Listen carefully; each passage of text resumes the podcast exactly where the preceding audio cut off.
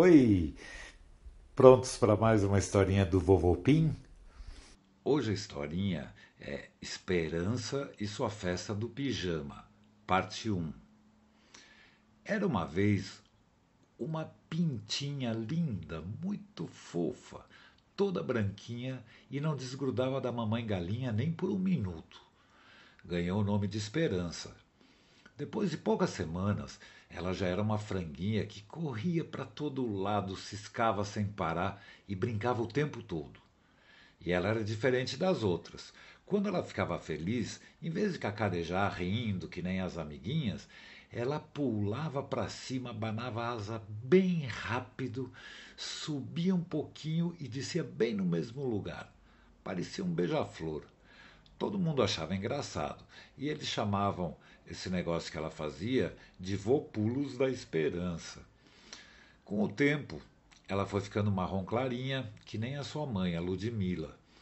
E os outros moradores do galinheiro eram as galinhas Amanda, a Ludmila, a Ivana Trump, além dos gatos o Bu e Josefino.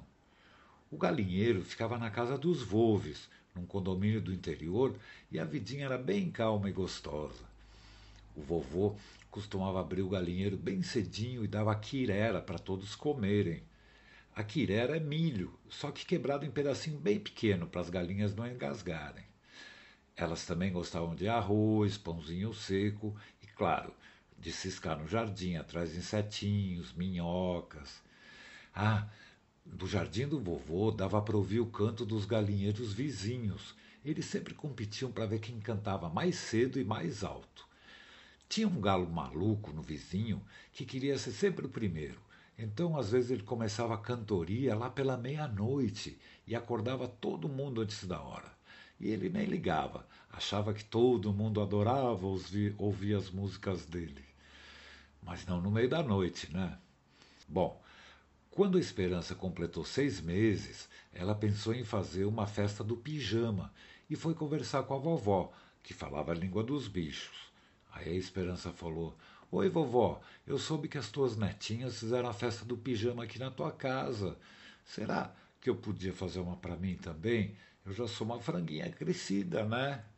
A vovó falou: É, Esperança, você já está crescidinha mesmo.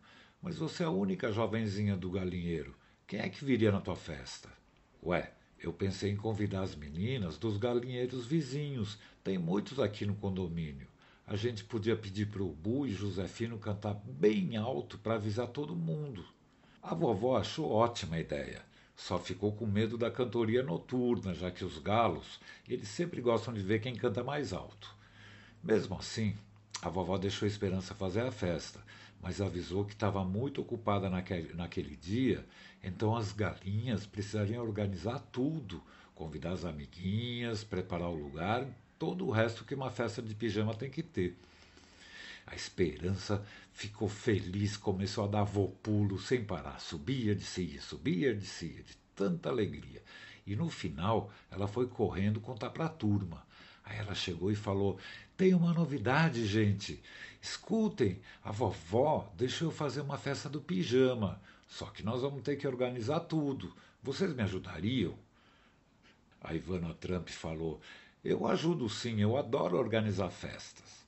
Eu posso arrumar o lugar e deixar tudo bem bonito, é a minha especialidade. A Amanda falou: então eu vou cuidar das comidinhas e dos refrescos, eu sou boa nisso.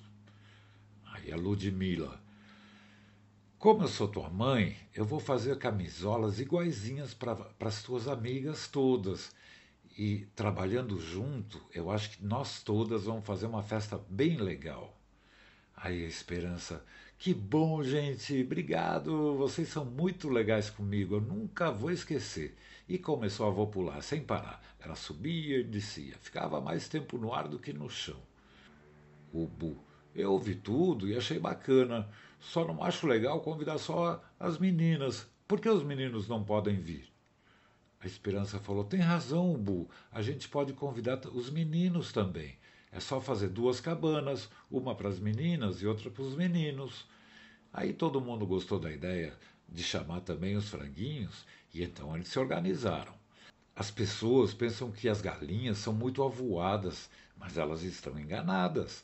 Elas sabem fazer ninho bem quentinho para chocar os ovos. Elas ficam um tempão chocando sem sair do lugar. E quando os pintinhos nascem, elas cuidam muito bem deles, até crescer. Então, a Ivana Trump começou a buscar materiais. No jardim, ela pegou galhos floridos, pedaço de madeira, folhas de palmeira seca e folhinhas secas bem pequeninhas. No galpão onde as natinhas brincavam quando chovia, ela achou os materiais de artes que elas usavam. E então ela pegou emprestado umas tintas, cartolina e até achou uma lanterna que funcionava direitinho.